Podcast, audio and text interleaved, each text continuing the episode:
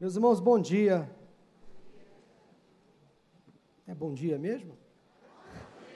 Ah, amém. Você sabe que dia é hoje? Dia da Bíblia, é isso. Segundo domingo de dezembro é comemorado o dia da Bíblia. Não sei se você se lembrou. Né? Hoje em dia a gente esquece de tanta coisa importante, mas hoje, segundo domingo de dezembro, de fato é comemorado o dia da Bíblia. E esta comemoração no Brasil, ela começou a ser é, celebrada no ano de 1850. Não sei se você sabe disto. Por influência dos primeiros missionários cristãos evangélicos que aqui chegaram. Mas em 2001, esta comemoração passou a integrar o nosso calendário oficial, graças a uma lei federal que instituiu a celebração do Dia da Bíblia em todo o território nacional, sempre no segundo domingo de dezembro. Mas voltando um pouco mais, esta comemoração foi criada em 1549 na Grã-Bretanha, e a ideia era que a população intercedesse em favor da leitura das escrituras sagradas, que não era algo comum naquela época, a população não tinha acesso às escrituras. A Bíblia originalmente não foi escrita dividida em capítulos e versículos, era um texto integral, mas ela foi dividida em capítulos no ano de 1250. E no ano de 1550, os capítulos foram divididos em versículos. A Bíblia possui ao todo 1189 capítulos, 929 no Antigo Testamento e 260 no Novo Testamento. E dependendo da versão, nós temos na Bíblia cerca de 31.100 versículos. Não sei se você sabe qual é o capítulo central da Bíblia, que está no meio da Bíblia, é o capítulo 118 de Salmos. E o versículo 8 deste salmo é o versículo central da Bíblia. O salmo maior, o livro maior da Bíblia é o Salmo 119, é o capítulo maior da Bíblia, e o capítulo menor da Bíblia é o Salmo 117, com apenas dois versículos. O maior versículo da Bíblia é Esther, capítulo 8, versículo 9, e o menor versículo da Bíblia é Êxodo, capítulo 20, versículo 13, com apenas dez letras, o não matarás dos dez mandamentos. Os livros de Obadias, Filemão, 2 João, 3 João, Judas são os livros bíblicos que possuem apenas um capítulo. E 2 João é o menor deles, possuindo somente 13 versículos. A Bíblia é o livro mais importante do mundo. Foi o primeiro livro impresso, é o mais traduzido e também é o mais vendido no mundo. Mas será que é o mais lido? Será que é o livro mais valorizado, mais praticado? A palavra Bíblia você já deve conhecer, significa coleção de livros. A Bíblia é formada de 66 livros, sendo 39 no Antigo Testamento e 27 no Novo Testamento. A Bíblia não é fruto da mente humana, ela é revelação divina. Ela foi escrita por aproximadamente 40 pessoas, 40 homens inspirados por Deus, e durou cerca de 1.600 anos, toda a sua escrita, e ela foi escrita em várias regiões geográficas. Ela inclui vários gêneros literários, de modo que, se você gosta de literatura, a Bíblia é o principal livro para você ler. Se você gosta de medicina, a Bíblia é o principal manual médico. Se você gosta de direito, de matemática, de economia, de psicologia, de administração. A Bíblia, você vai encontrar tudo o que precisa. Se você gosta de cozinhar, se você gosta de costurar, se você gosta de cuidar da sua casa, se você é uma dona de casa ou um dono de casa, a Bíblia é o seu livro. Na Bíblia você encontra de tudo. Se você é solteiro, é casado, é divorciado, é viúvo, a Bíblia é o seu livro, é o livro para você.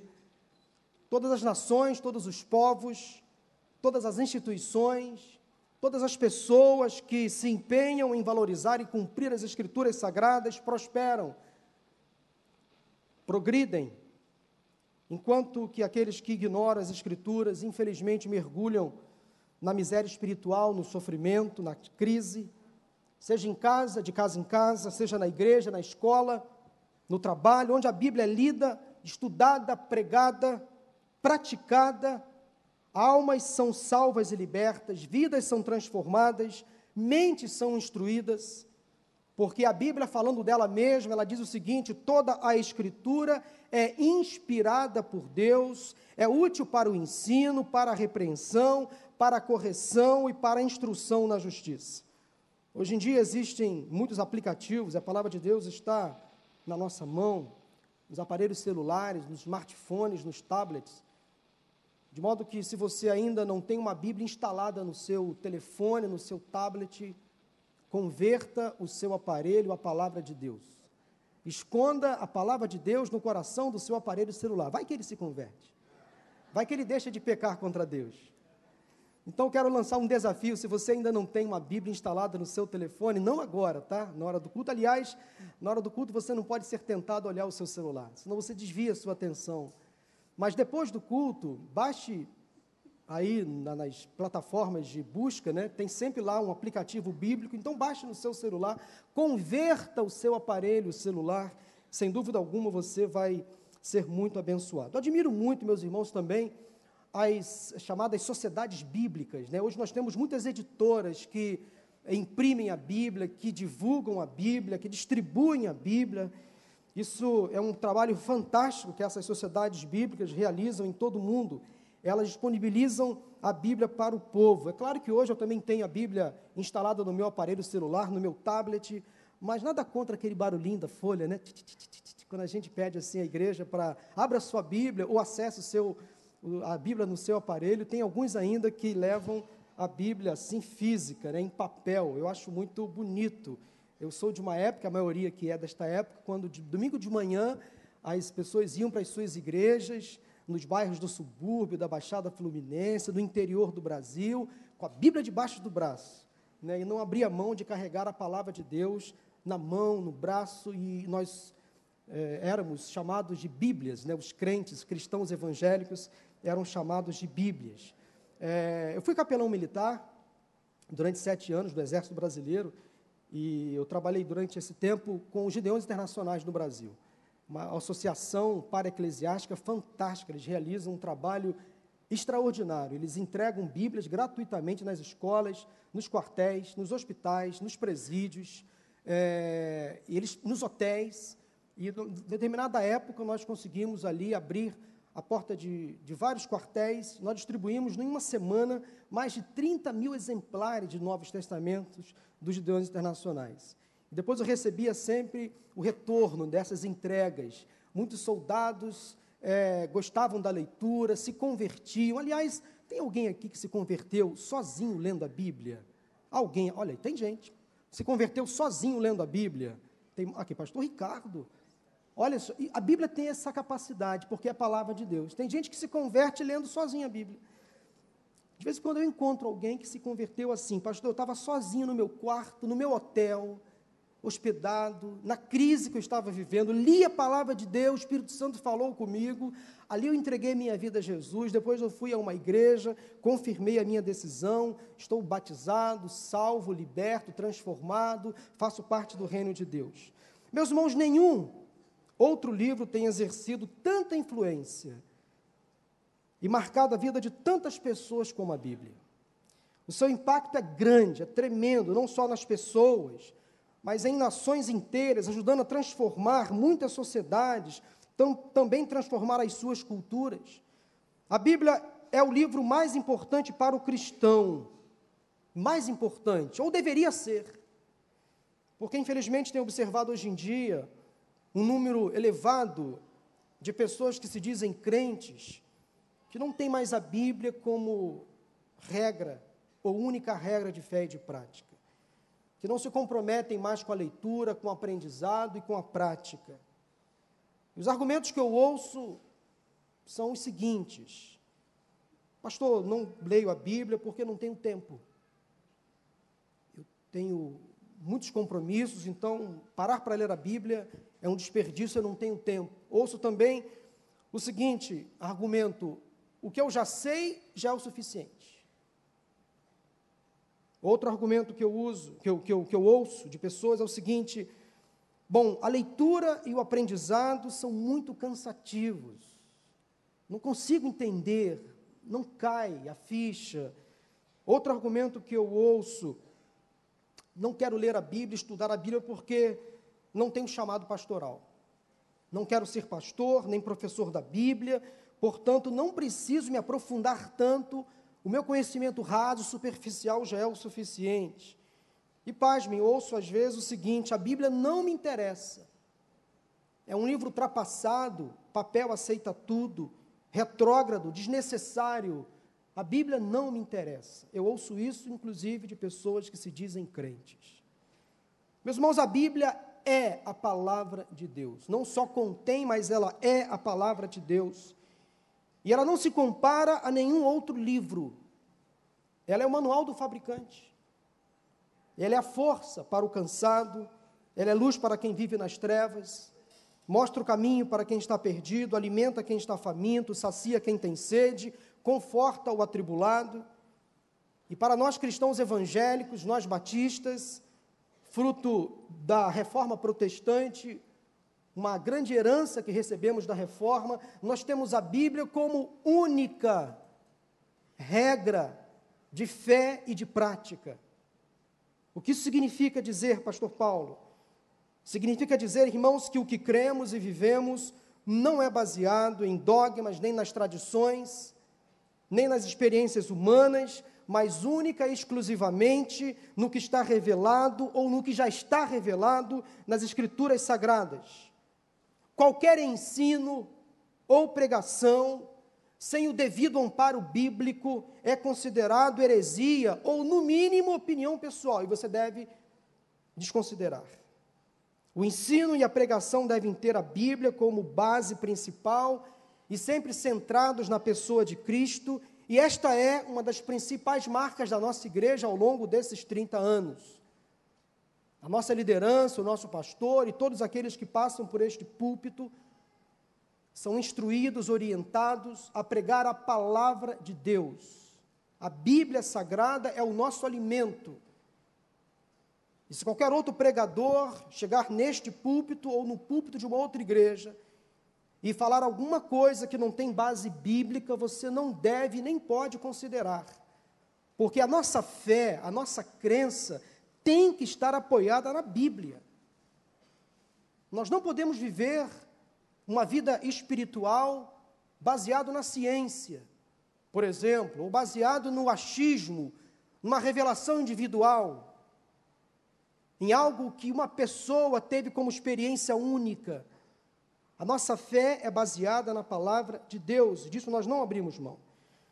Antigamente, muitas igrejas, no dia da Bíblia, as igrejas eram menores, elas realizavam passeatas, outras faziam gincanas, competições de conhecimento bíblico entre os alunos das classes da escola bíblica dominical, e os adolescentes naquela época e jovens se eles se destacavam as perguntas eram sobre os personagens, as histórias, as dúvidas, as partes mais curiosas e interessantes da Bíblia. Não sei quantos aqui são desta época.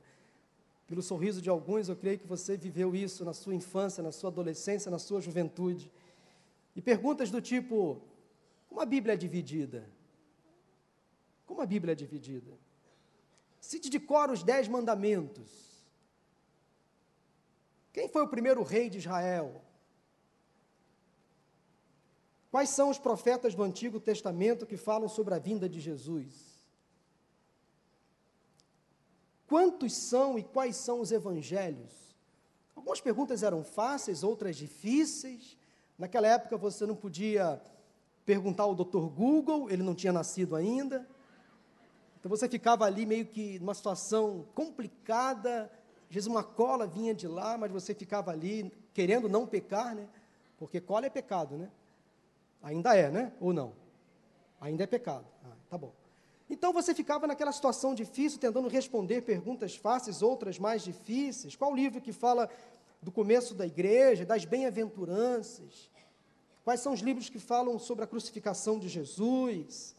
E sempre tinha aquelas perguntas mais capciosas, mais difíceis, para confundir, algumas pegadinhas do tipo: quem escreveu o livro de Hebreus? Foi Paulo foi Apolo, foi isso. Não, Hebreus não tem um autor definido. Nós não sabemos quem escreveu o livro de Hebreus. É... Quantos animais Abraão colocou na arca? Aí ficar todo mundo pensando assim, quantos animais Abraão colocou na arca? Aí ficar todo mundo falando, 10, 12. Ah, o... não, Abraão não colocou nenhum animal na arca. Quem colocou animal na arca foi Noé. A arca não era de Abraão, a arca era de Noé. Você pegou, entrou nessa também? Ficou pensando aí quantos animais Abraão colocou na arca, né? Ah, viu? Isso é pegadinha, pegadinha gospel. Naquela época não tinha esse nome, né? Ah, sabe uma outra pergunta interessante? Quem foi o rei que criou asa e não voou? Essa é difícil. Quem foi o rei que criou asa e não voou? Você não vai descobrir. Acho que nem o doutor Google sabe desta. Estou brincando, ele deve saber. O rei que criou asa e não voou foi o rei Abias, pai do rei Asa. Dá para rir ou está difícil? É, a intenção não foi contar uma piada, foi distrair vocês. O rei Asa, né, que teve como pai o rei Abias. O rei Abias criou o rei Asa. Claro, era filho dele, tinha que criar o filho, né? Segundo Crônicas 14, versículo 1. Meus irmãos, a Bíblia é um livro de histórias.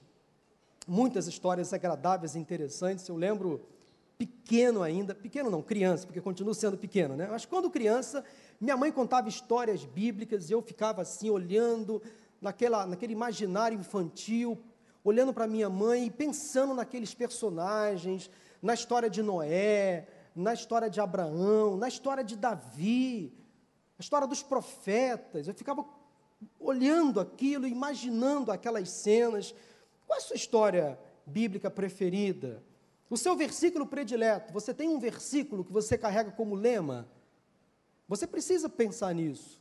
Ter um versículo bíblico para você carregar no seu coração, na sua vida, para você usar como ferramenta de consolo, de conforto nos momentos difíceis. Eu acho a Bíblia um livro muito interessante. O livro dos Salmos, por exemplo, é um dos meus livros preferidos, porque o Salmo ou os Salmos eles são eles compõem um tesouro precioso para a gente. Muitas informações, nele há muitas lições, no livro dos Salmos há muitos ensinamentos. Encontramos o homem se desnudando, mostrando de fato como ele é, o que ele sente, o que ele faz. Todo tipo de emoção nós encontramos nos salmos: raiva, tristeza, felicidade, medo, confiança. Ele contém orações, canções para o Senhor, cheias de louvor, e muitos cristãos, ao longo dos anos, têm sido edificados e usados por Deus, abençoados pelo Senhor, através da leitura dos salmos. A maioria dos salmos foi composta por Davi, dos 150, ele escreveu 73, mas há outros autores como Moisés, como Salomão, como Asaf, os filhos de Coré. Então, como você pode ver, o livro dos Salmos tem um significado muito especial na Bíblia. Se você deseja é, estudar um livro, ter um livro fácil para você ler, comece, por exemplo, lendo o livro dos Salmos. Quero convidar você a abrir a sua Bíblia no Salmo 1 ou acessar o seu aparelho, não há problema se você já tem o aplicativo instalado. Salmo de número 1. Vamos experimentar nesta manhã o que é viver uma felicidade duradoura, apesar das circunstâncias? Como é que algumas pessoas conseguem ser abençoadas e felizes, apesar dos problemas e nas dificuldades? O Salmo 1 oferece as respostas. Salmo 1 diz assim a palavra de Deus: como é feliz aquele que não segue o conselho dos ímpios, não imita a conduta dos pecadores, nem se assenta na roda dos zombadores. Ao contrário, sua satisfação está na lei do Senhor, e nessa lei medita dia e noite. É como árvore plantada à beira de águas correntes, dá fruto no tempo certo, e suas folhas não murcham, tudo o que ele faz prospera. Não é o caso dos ímpios, são como palha que o vento leva, por isso os ímpios não resistirão no julgamento, nem os pecadores na comunidade dos justos, pois o Senhor aprova o caminho dos justos, mas o caminho dos ímpios leva à destruição.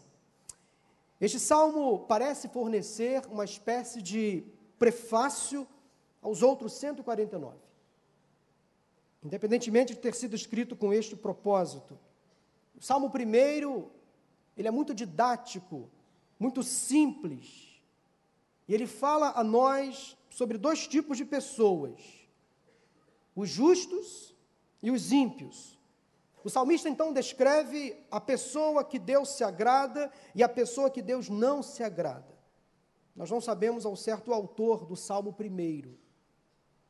Será que há pessoas que são mais felizes do que outras? Mais realizadas, mais abençoadas do que outras? Será que as escolhas pessoais podem interferir na ação de Deus sobre nós?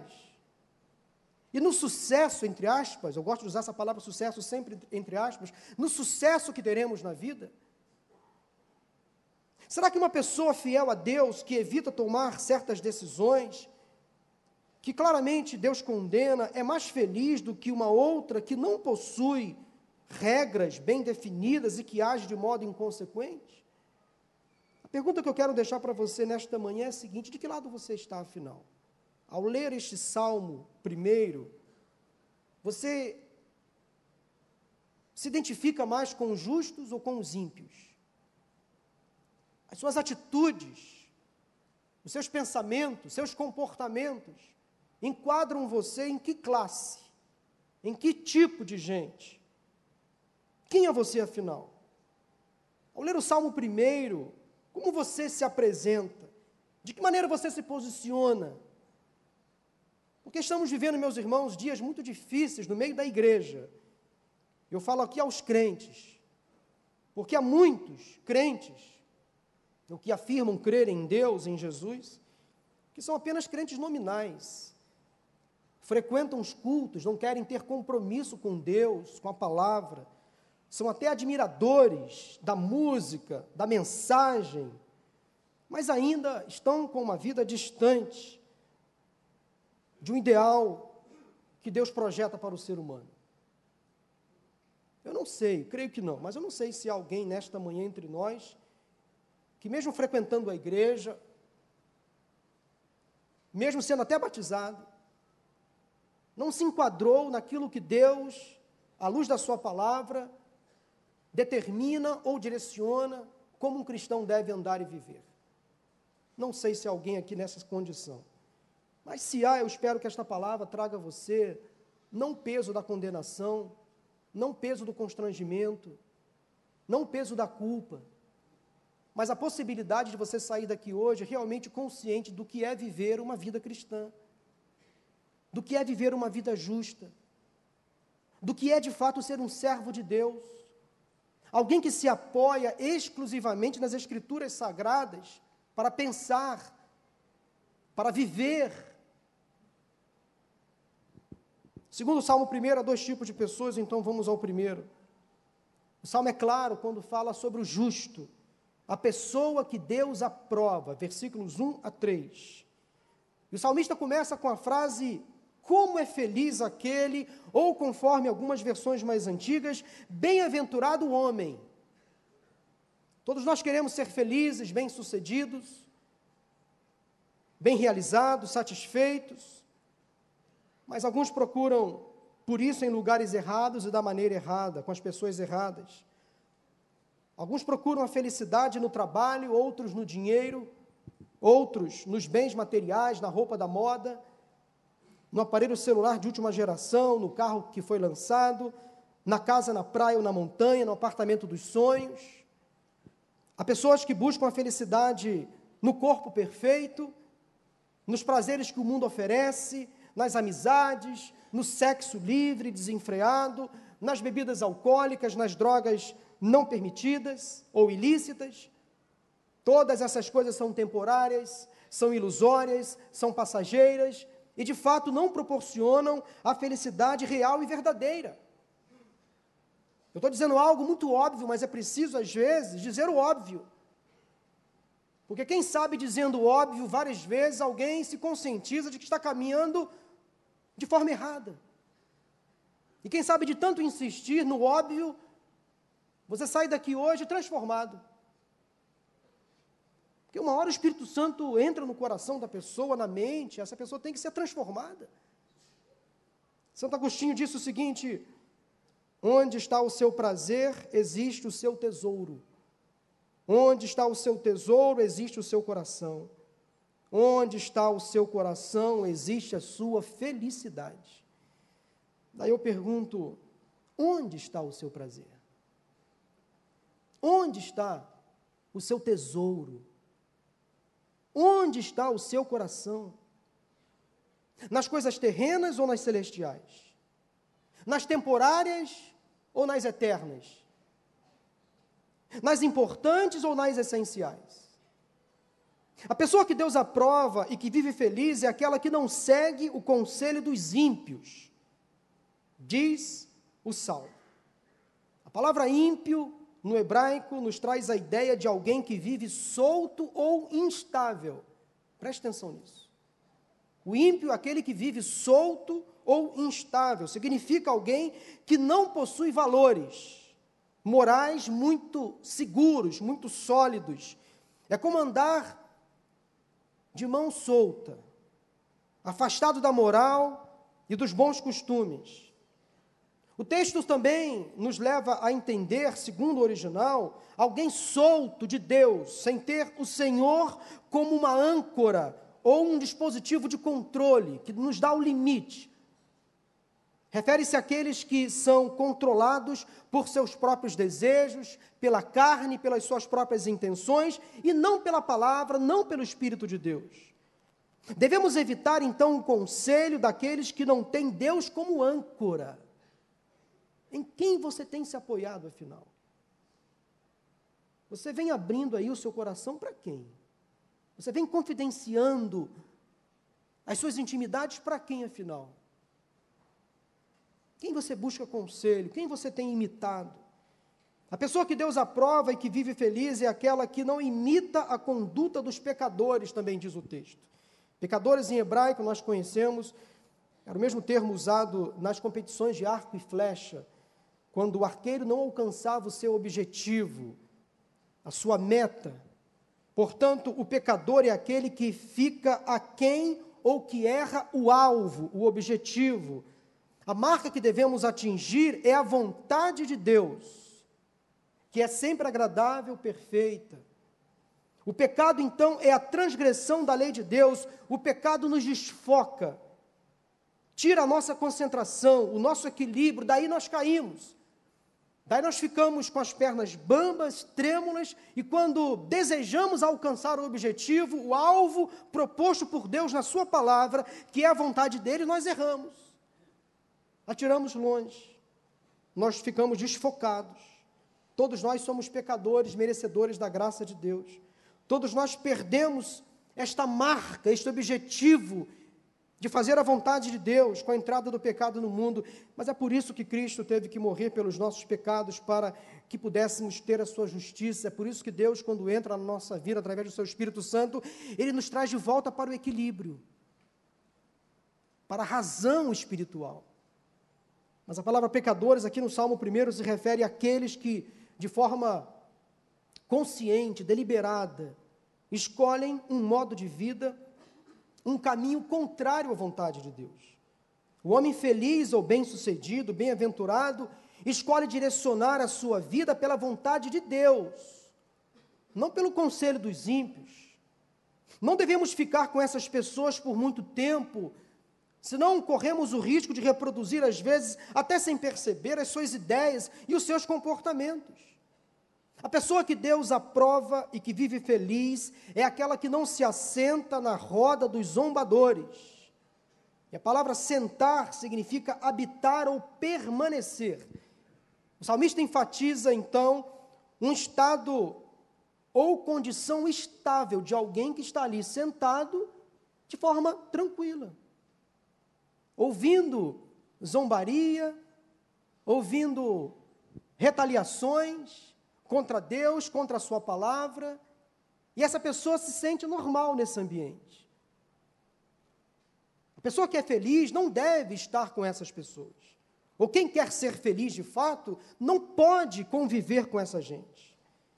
Receio que seja este o estado de muitos crentes. Vão à igreja, participam dos cultos, mas alguns velhos e perigosos hábitos se tornam novos, atraentes. Vivem debaixo, debaixo do enganoso ensino liberal, do não tem nada a ver, eu sei me controlar, ou da minha vida cuido eu. Ou Deus conhece o meu coração. A Bíblia fala que o coração é enganoso. E às vezes muitos crentes se enveredam por esses caminhos dos ímpios, dos pecadores, dos zombadores. E a palavra zombadores aqui no texto significa ridicularizar. Refere-se àqueles que ativamente estão engajados em derrubar as coisas de Deus e a Sua palavra a zombaria pode ocorrer não apenas na declaração da palavra, mas pela declaração de um modo de vida. De modo que, por exemplo, se eu estou assistindo um programa de televisão e aquele apresentador afronta a pessoa de Deus, estou citando um exemplo, eu não posso assistir esse programa. Como cristão, isso me fere. Se fala mal de Deus, da palavra, isso deve me incomodar. Eu tenho que reprovar aquele comportamento desligando a televisão ou mudando de canal. Eu não vou dar audiência, eu não vou dar ibope para uma programação televisiva ou até na internet que depois encontra a palavra. E tem crente que assiste isso de forma normal, natural. Parece que não tem mais o filtro, não tem mais o, o equilíbrio. Perde completamente o senso a razão. Há tempos, meus irmãos, nós precisamos rever os nossos conceitos, assumir uma posição diante da sociedade. Estamos muito relaxados nessa questão. Só está faltando bater na nossa cara. E nós vamos ficar aí assistindo isso de forma passiva? Nós podemos sim exigir programas de boa qualidade, mas também podemos desligar a nossa televisão, mudar de canal. A pessoa que Deus aprova alcança com toda certeza a felicidade, mas essa pessoa tem que pagar um preço. Ela tem que abrir mão de certas coisas, de algumas pessoas, de conviver em alguns ambientes, deixar de fazer algumas coisas que Deus claramente desaprova. A pessoa que quer ser abençoada, feliz, não deve trilhar o caminho daqueles que se rebelam contra Deus, daqueles que não temem a Deus, daqueles que se consideram acima da lei do Senhor.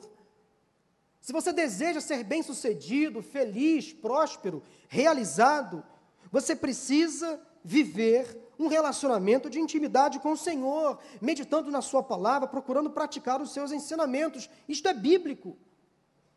Se a Bíblia ainda é a sua regra de fé e de prática, obedeça. De que lado você está?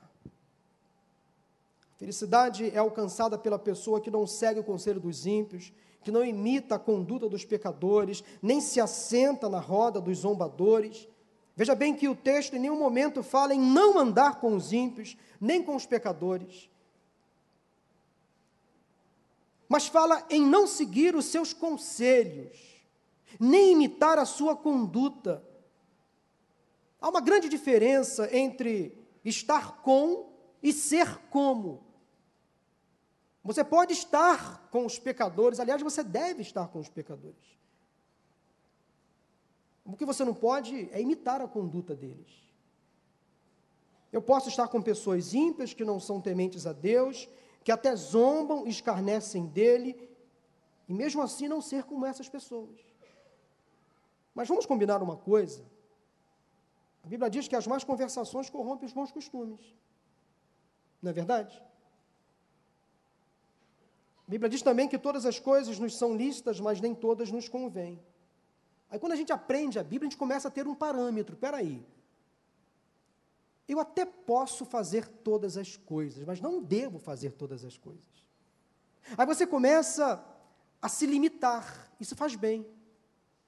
Você começa a entender que a Bíblia não nos dá o respaldo absoluto, ela nos dá um limite. Aliás, todos nós precisamos de limites. senão a gente sofre. Às vezes o medo é um limite que Deus permite para a gente não cometer loucuras. Às vezes até a insegurança é um limite que Deus permite para a gente não sofrer. Então as más conversações corrompem os bons costumes, todas as coisas nos são lícitas, mas nem todas nos convêm. A Bíblia também diz que nós devemos evitar a aparência do mal. Evitar ser motivo de escândalo, de tropeço. Daí, quando a gente entende a Bíblia como um todo, a nossa vida volta para o equilíbrio, volta para a normalidade, a gente encontra a tão almejada felicidade. Mas a Bíblia também diz que quem com porco se mistura, farelo come. Não diz não? Poderia dizer, né? Poderia. A Bíblia também não deve dizer, ou não deveria dizer, diga-me com quem andas, que lhe direi quem és. Ou o uso do cachimbo entorta a boca. Estou brincando, não está na Bíblia, não, tá? São sabedorias populares ou ditos populares, né? Sabedorias populares, que nos mostram grandes ensinamentos, não é verdade? Se você convive com gente que fala palavrão o tempo todo, olha, você daqui a pouquinho vai estar falando um palavrão, estou citando um exemplo, sem perceber. Você convive com gente corrupta, daqui a pouquinho você vai ser um corrupto sem perceber. É assim. Se você sai do seu trabalho, por exemplo, em vez de ir para casa e vai para a roda de um bar com seus amigos beber, por mais que você fique só na Coca-Cola, no Guaraná, daqui a pouquinho, se você não perceber, meio que debaixo da mesa você vai estar experimentando uma cervejinha. Não tem ninguém vendo. Aí vamos supor que aqueles amigos, depois do trabalho, da mesa do bar, resolvem esticar um pouquinho a noite. E saem do bar e vão para uma boate. Você está com eles. Comendo com eles. Vai se misturar com eles, vai comer farelo vai comer lavagem, vai se sujar, vai se contaminar. Isso é natural, isso é do ser humano. Ah, pastor, eu sei me controlar. Será? Ninguém sabe se controlar. É engano achar que nós temos o controle absoluto sobre o nosso pensamento, sobre a nossa fala, sobre as nossas ações. É engano. A Bíblia diz que o coração do homem é enganoso. Então há situações que nós devemos evitar. Nós podemos evitar. Nós não podemos conviver com essas pessoas, meu irmão, minha irmã, cuidado. Cuidado com as brincadeiras, com as companhias. Você pode até conviver com pessoas que não são tementes a Deus como você, mas isso vai exigir de você muito esforço para não ser influenciado. Cuidado com os conselhos que você ouve, cuidado com a conduta que você imita. Não se assente, não faça acordos, nem concorde com quem zomba de Deus, com quem escarnece do Senhor. Essas pessoas não são boas companhias. Eu não posso admitir uma pessoa que se diz crente, cristã, salva, defendendo bandeiras que a Bíblia, por exemplo, claramente desaprova. É inadmissível. E nós temos no meio da igreja pessoas assim, que acham isso muito normal, muito natural. De que lado você está? É para se posicionar. Ser crente, à luz da Bíblia, dá trabalho, mas vale a pena. A gente abre mão de tanta coisa, mas vale a pena. Eu queria, neste dia da Bíblia, estar pregando uma mensagem diferente, do tipo triunfalista, propondo a você uma vida de sucesso, de vitória. Mas não foi a mensagem que Deus colocou no meu coração. Se você quer ficar chateado, fique chateado com Deus, não com o pregador. Eu orei, Senhor, eu quero uma palavra para pregar no dia da Bíblia. E veio o Salmo primeiro no meu coração. Eu estudei, fui pesquisar, e está saindo isso aqui. Espero que você se incomode pelo Espírito Santo. Não é uma, fala, não, não é uma palavra fácil para pregar, nem para ouvir. Nem para ouvir. Mas às vezes nós precisamos de uma certa repreensão. Tem gente que precisa, às vezes, de uma sacudidela. Acorda, cara. De que lado você está? Quem é você, afinal? Que negócio é esse? Vai para a igreja no domingo, mas na segunda-feira faz tudo diferente. Depõe contra. Que negócio é esse? Até quando você vai viver assim? Até quando você vai viver assim? Essas pessoas não merecem a nossa amizade, não podemos confiar nelas, porque a Bíblia diz que não há como ter comunhão entre a luz e as trevas. Portanto, podendo evitar certos conselhos, certas companhias, certas rodas de amigo, amigos, evite, vai ser bom para você. O apóstolo Paulo, escrevendo à igreja em Corinto, na segunda carta, no capítulo 6, versículos 14 a 18, fala justamente sobre este assunto. O problema da associação com os descrentes.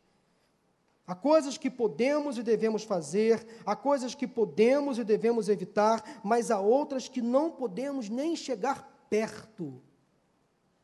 Eu tenho que rechaçar de cara, não, não concordo, a Bíblia não diz assim, eu não vou concordar com esse professor, que está falando contra a Bíblia, contra o Evangelho, contra Deus, eu vou me defender, eu vou me posicionar, eu vou sair dessa instituição que difama a palavra de Deus, que tá, tenta destruir a família, eu vou me posicionar. Meus irmãos, é preciso hoje tomar essas decisões. Eu penso nisto, eu oro sobre isso. Devemos pedir a Deus que nos mostre como andar. O Salmo 143, versículo 8 diz: Mostra-me o caminho que devo seguir, porque a ti elevo a minha alma. O Salmo 86, 11 diz: Ensina-me o teu caminho, Senhor, para que eu ande na tua verdade. Há na Bíblia excelentes conselhos que devemos seguir. Leia, como sugestão, os livros de Provérbios Eclesiastes. A Bíblia tem muito a dizer sobre a conduta de um filho de Deus. Leia os evangelhos, as cartas dos apóstolos Paulo, Pedro e Tiago. A Bíblia também nos mostra como devemos nos posicionar e nos comportar diante das demandas deste mundo. Leia os salmos, profetas, Atos dos Apóstolos. A Bíblia nos conduz, pela fé em Deus, não apenas a uma caminhada, mas a um passeio. Coisa interessante, quando a gente lê a Bíblia, a fé em Deus nos leva não apenas a caminhar com o Senhor, mas a um passeio.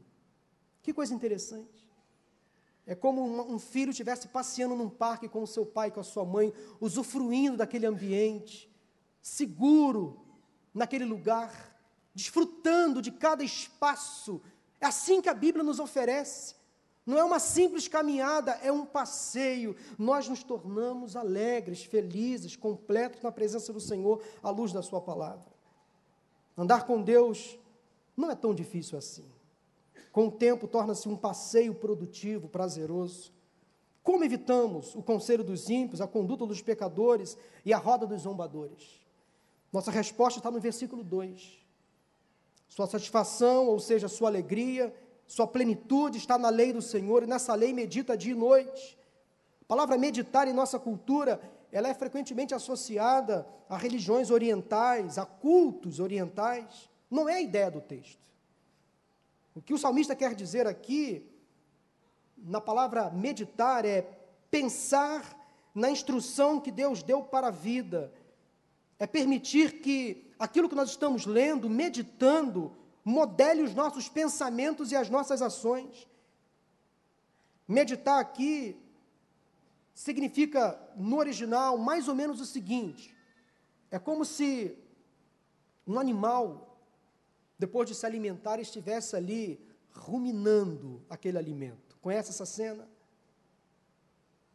Mastigando, processando aquilo que ele está comendo, para que desça bem. Assim que a gente lê a Bíblia e medita, ficar pensando ali, o que Deus tem a me falar? O que Ele quer me ensinar? Que atitude eu devo tomar ao ler esse texto? Isto é meditar. É você ficar à luz da palavra de Deus sendo lida, Espírito Santo traz naquele momento o entendimento, o esclarecimento, é você começar a pensar o que devo agora fazer. Que atitude devo tomar? Que mudança eu devo processar na minha vida à luz desse texto? Isto é uma meditação.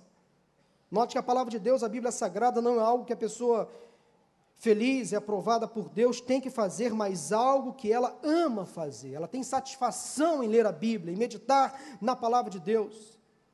E esta é uma área que muitos nós temos muita dificuldade, somos deficientes. Vamos admitir uma coisa, meus irmãos, nosso conhecimento bíblico é limitado. Deus não espera que sejamos eruditos, profundos conhecedores, mas espera que sejamos ensináveis e que tenhamos satisfação com a Sua palavra, pelo menos o suficiente para defender a nossa fé, explicar em que acreditamos. Mas, de fato, o nosso conhecimento bíblico é raso, é limitado. Mas não espere também ter um conhecimento bíblico muito profundo.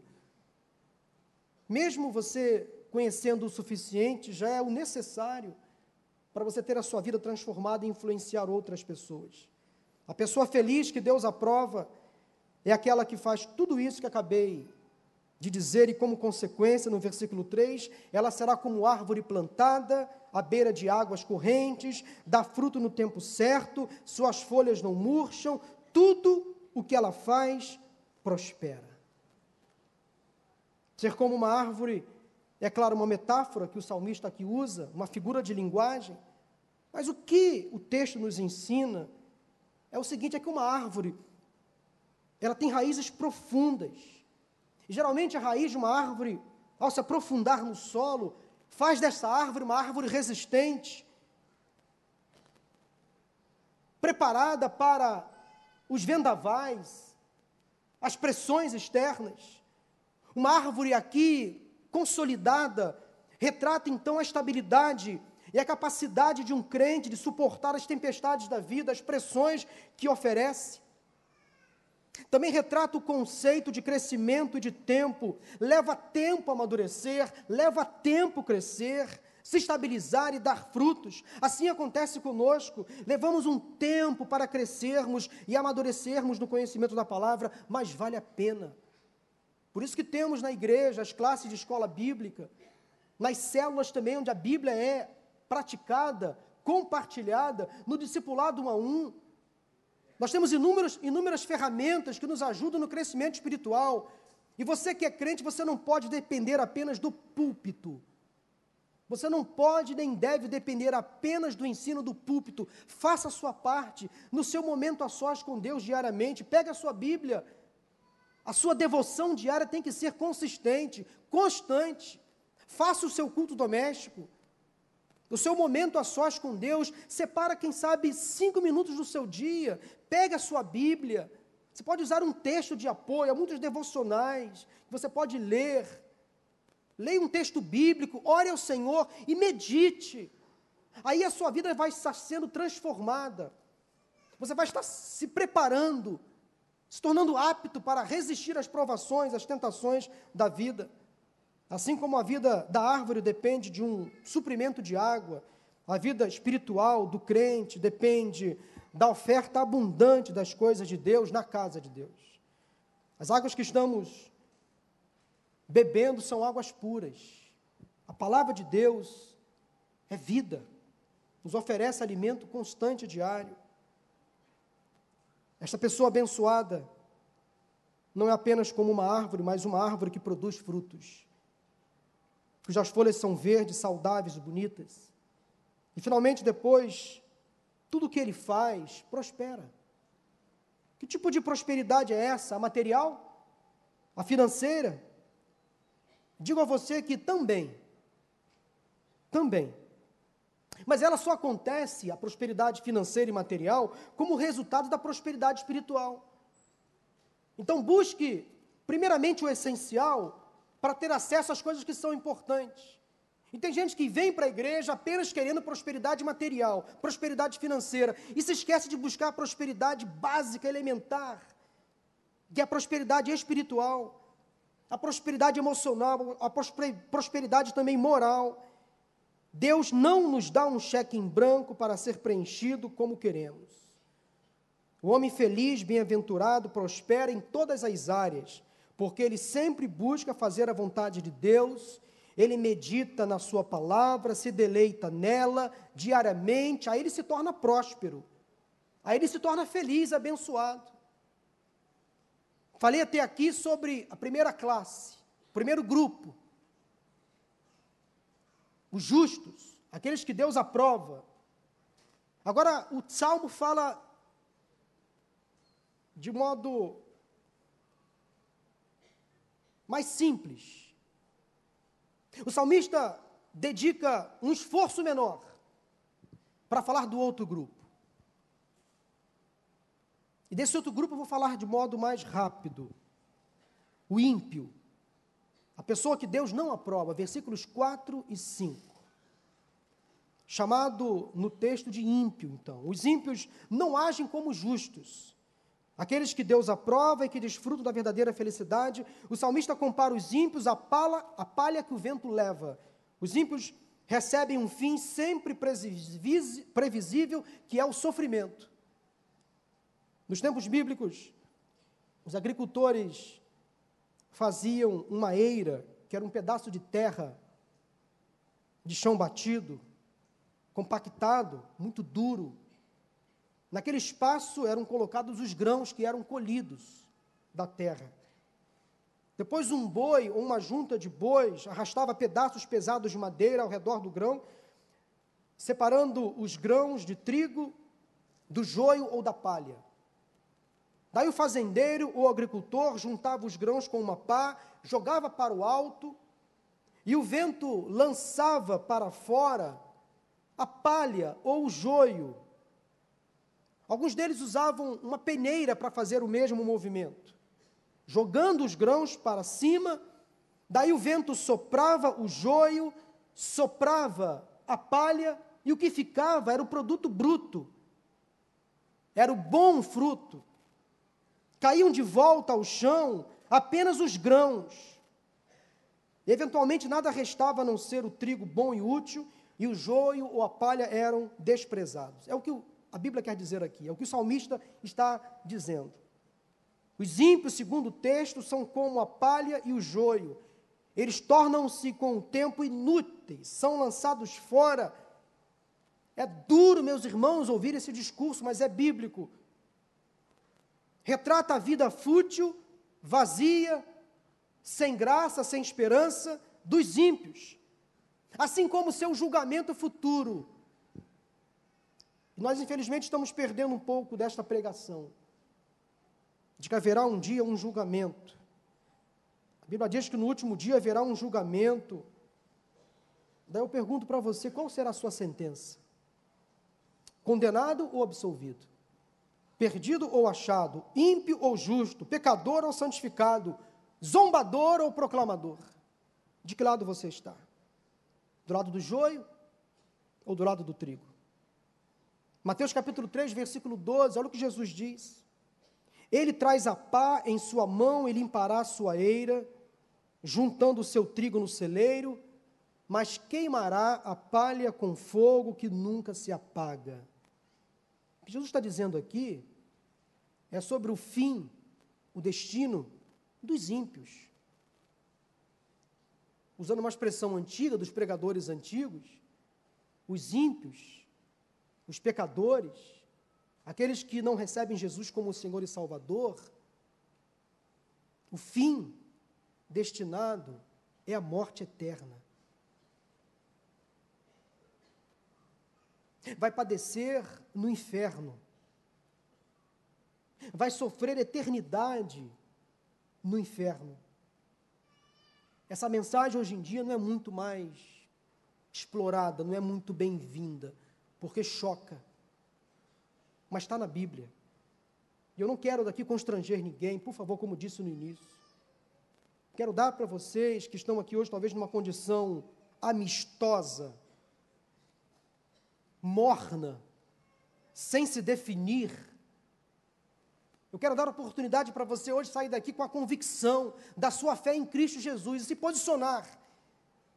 Os incrédulos enfrentarão sim o julgamento de Deus e não poderão resistir ao teste.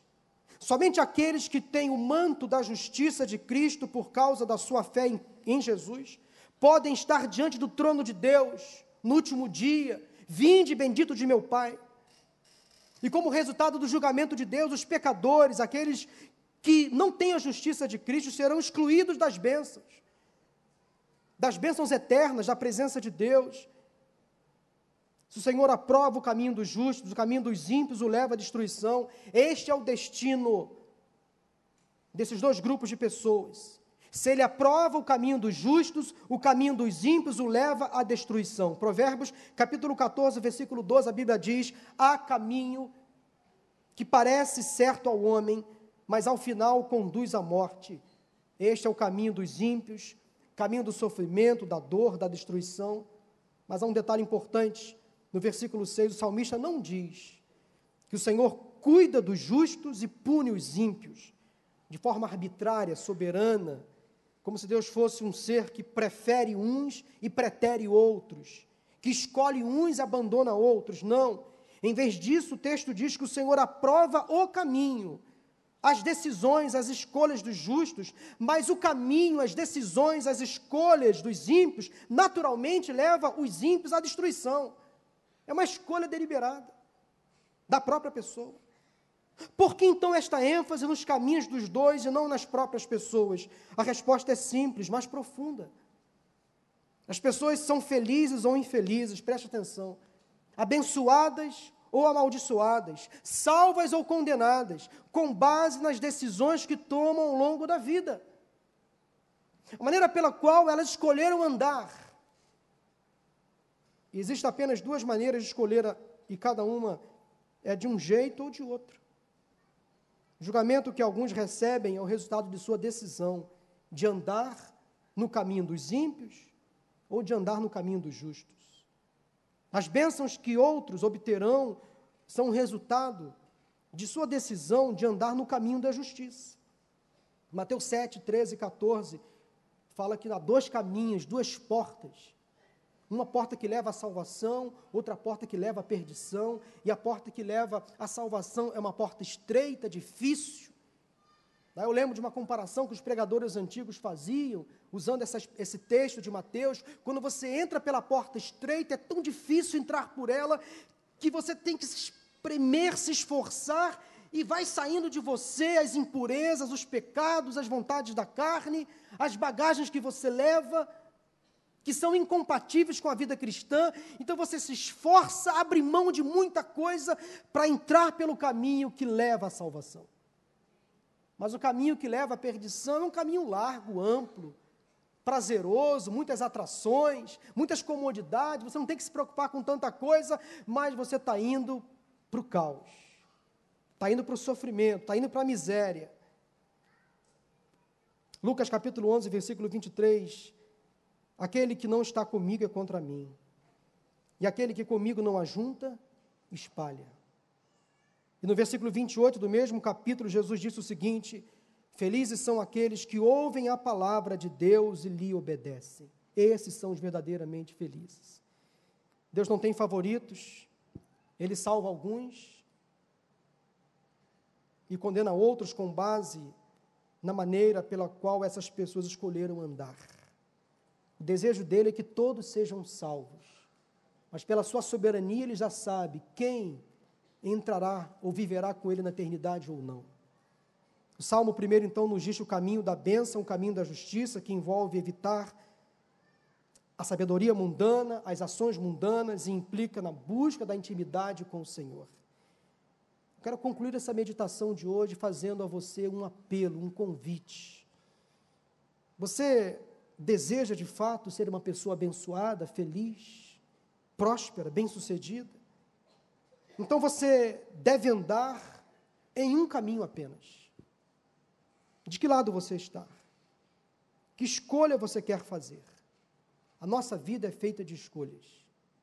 Que decisão você quer hoje tomar? Feche os seus olhos, vamos orar. Hoje é o dia da Bíblia. dia de valorizarmos as Escrituras Sagradas. Diante daquilo que você ouviu hoje, nesta manhã, o que Deus falou com você? Que decisão você precisa hoje tomar? Eu quero apelar àquelas pessoas que hoje entraram aqui, quem sabe, sem uma definição, se sentindo talvez fora, mesmo dentro, mas fora. Frequentador de igreja, mas não se conscientizou do que é de fato viver a vida cristã. Eu sei que para você é muito difícil tomar uma decisão como esta. Há muitas pressões sociais, no trabalho, na faculdade, na escola, na própria família, talvez. Mas eu quero apelar à sua consciência. Eu oro que o Espírito Santo agora dê a você a capacidade de você discernir, afinal, em que caminho você está andando. Quem é você, afinal? De que lado você está? Do lado dos justos ou do lado dos ímpios? Que posição hoje você precisa tomar ao lado de Jesus? Eu não sei quantas pessoas hoje estão sendo agora confrontadas pelo Espírito Santo de Deus. Mas saia desse sofrimento. Ceda. Ceda à vontade de Deus. Faça aquilo que Ele quer. Simples assim. Aí você será feliz, próspero, bem-sucedido. E você vai reservar o seu lugar na eternidade. Salvação. Pense nisso. Queria perguntar quantas pessoas hoje estão sentindo um toque especial do Espírito Santo de Deus para tomar essa decisão de sair do caminho da impiedade, da zombaria, do pecado, de parar de se envolver com essas pessoas que têm levado você à destruição, ao sofrimento, e voltar, voltar para o caminho da justiça, do equilíbrio, da fé, da vida com Deus. Ou quem sabe você que nunca esteve neste caminho, é preciso hoje tomar uma decisão de entregar a sua vida a Jesus.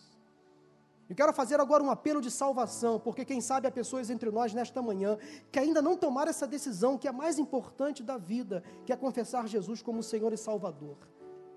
Eu quero perguntar se há entre nós alguém hoje que entendeu que é pecador, que está afastado de Deus, dos caminhos do Senhor, e quer agora fazer parte deste grupo dos justos, dos salvos, dos felizes e abençoados, daqueles que vão herdar no lugar, no céu um lugar, na eternidade, uma morada. Se alguém entre nós quer tomar essa decisão, confessar Jesus como o Senhor e Salvador, levante a sua mão assim bem alto. No lugar mesmo onde você está sentado, eu vou orar por você. Alguém nesta manhã quer tomar essa decisão de salvação? Alguém hoje quer entregar a sua vida a Cristo neste auditório? Levante a sua mão. Há muita gente orando por você. Levante a sua mão assim, bem alto. Eu vou orar por você. Alguém aqui hoje quer tomar essa decisão? Levante a sua mão para que eu possa ver e orar por você. Onde está a primeira pessoa que quer tomar essa decisão de salvação? Entregando a sua vida a Jesus, Deus abençoe. Eu já vi. Há mais alguém? Levante a sua mão assim, bem alto. Deus abençoe a senhora. Deus abençoe o senhor. Deus abençoe lá atrás, eu já vi bem alta assim. Algum jovem adolescente, Deus abençoe. Levante a sua mão bem alta assim, dizendo: Pastor, ore por mim. Eu entrego a minha vida hoje a Jesus. Eu confesso Jesus como meu Senhor e Salvador. Deus abençoe. Eu já vi lá atrás.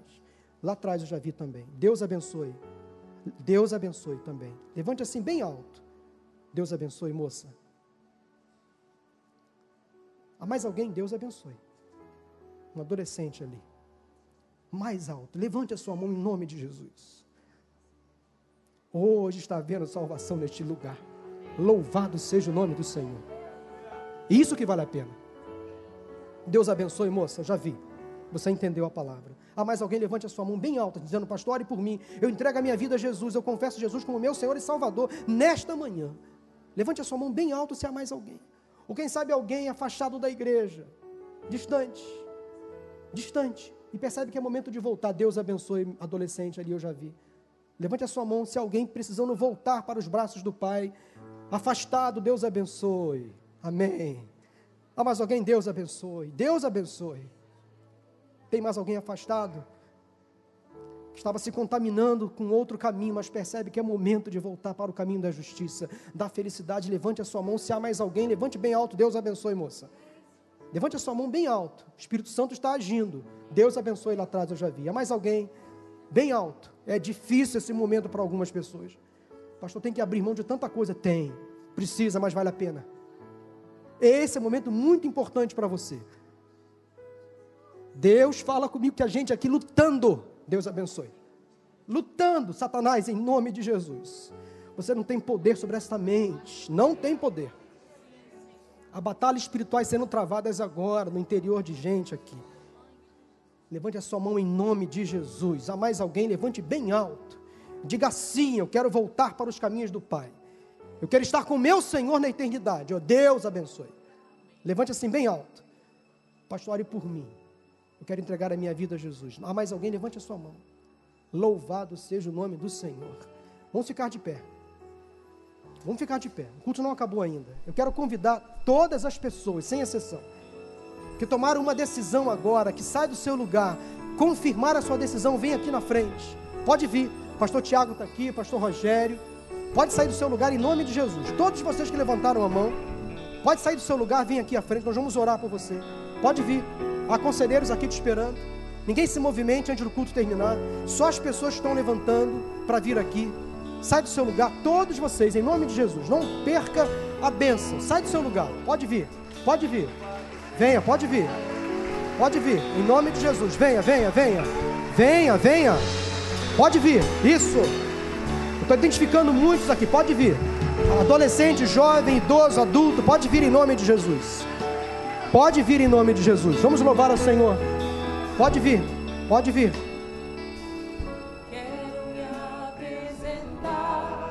Há mais alguém? Deus abençoe. Pode vir. Pode vir em nome de Jesus. Isso. Há mais alguém? Sai do seu lugar. Pode vir aqui na frente, bem na frente. Aleluia. deseja ouvir, que toca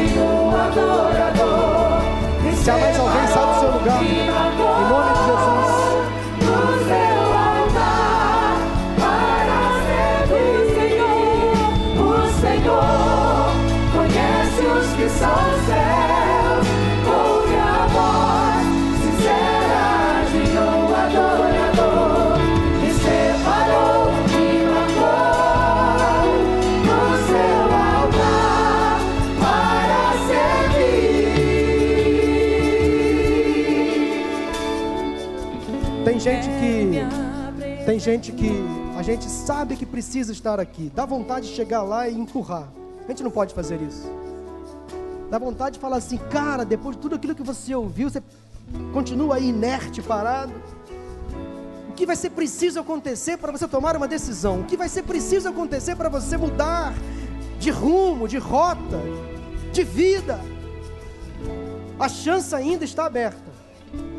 Vamos cantar esse louvor mais uma vez, do início. E eu sei que há pessoas aqui lutando, lutando, querendo estar aqui, mas não conseguem. Pensando numa série de o que vão dizer de mim.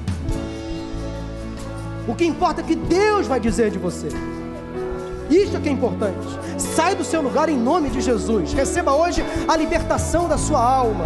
Um lugar garantido na eternidade. Finque as suas estacas na rocha que é Cristo. Mude de lado. De que lado você está? Afinal de contas, quem é você?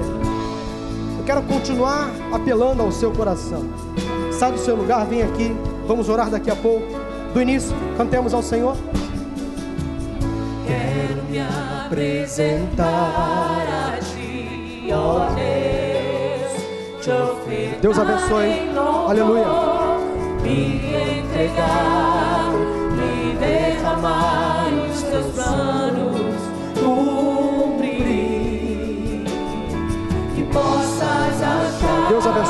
Amém. É isso aí.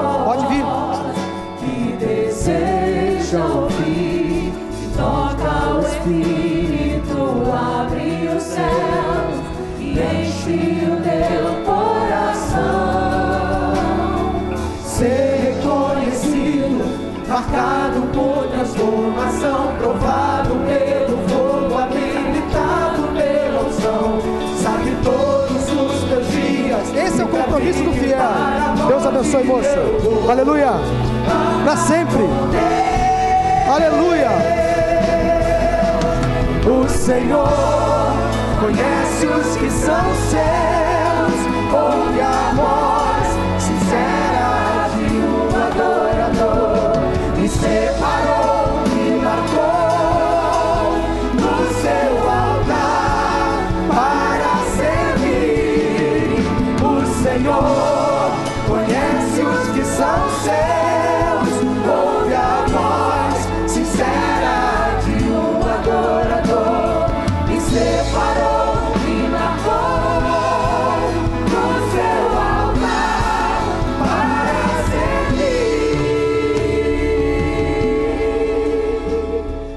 Eu orar nesse momento, mas antes, um pequeno comentário sobre essa canção que foi escolhida por vocês sem saber, talvez. Essa é a minha música. Todos nós temos um versículo, um salmo, um livro preferido, temos uma música, essa é a minha música. Sabe de um dia, eu quase pensei em desistir do ministério. Aí Deus, através dessa música, falou comigo: Não, eu te chamei, eu te ungi, te consagrei no meu altar para você me servir. Continue, continue. Às vezes pensamos que o nosso mundo acabou, que a nossa vida não tem mais sentido, que não temos mais espaço neste mundo. Aí Deus fala assim: opa, minha graça está com você. Continue, eu te chamei. E vocês hoje estão firmando um compromisso com o Senhor neste lugar, neste altar de adoração. Marquem este dia, dia da salvação, dia da reconciliação, dia, dia da libertação, dia da retomada. Dia da retomada. Viva o presente, esqueça o passado. Deus agora fará nova todas as coisas para a honra e para a glória dele. Vocês são chamados por Deus, escolhidos por Deus para uma grande obra. Para uma grande obra. Deus vai usar a vida de vocês para tocar a vida de muita gente. Em nome de Jesus. É só o começo. Bem-vindo à nova vida. Bem-vindo à vida saudável, feliz, bem-aventurada. Vamos orar? Erga as suas mãos para o grupo que está aqui à frente. Deus e Pai, obrigado por esta manhã de bênçãos, de vitórias na tua casa. Obrigado, Senhor, pela manifestação do teu Espírito Santo.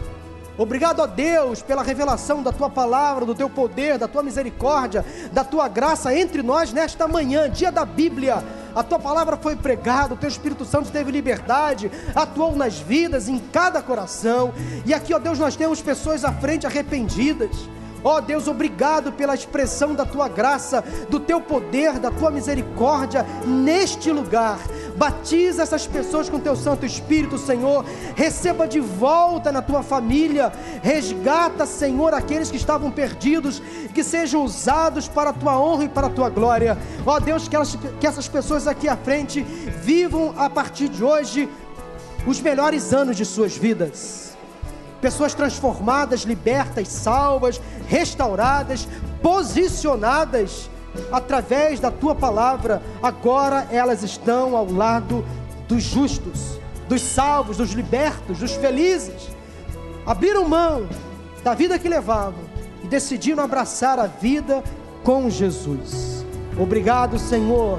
Leva o teu povo em paz e segurança neste domingo e traga de volta logo mais à noite para ouvir mais uma vez a tua palavra, que será deste púlpito pregada para a glória do teu nome, o nome de Jesus. Amém, amém e amém. Aplauda ao Senhor.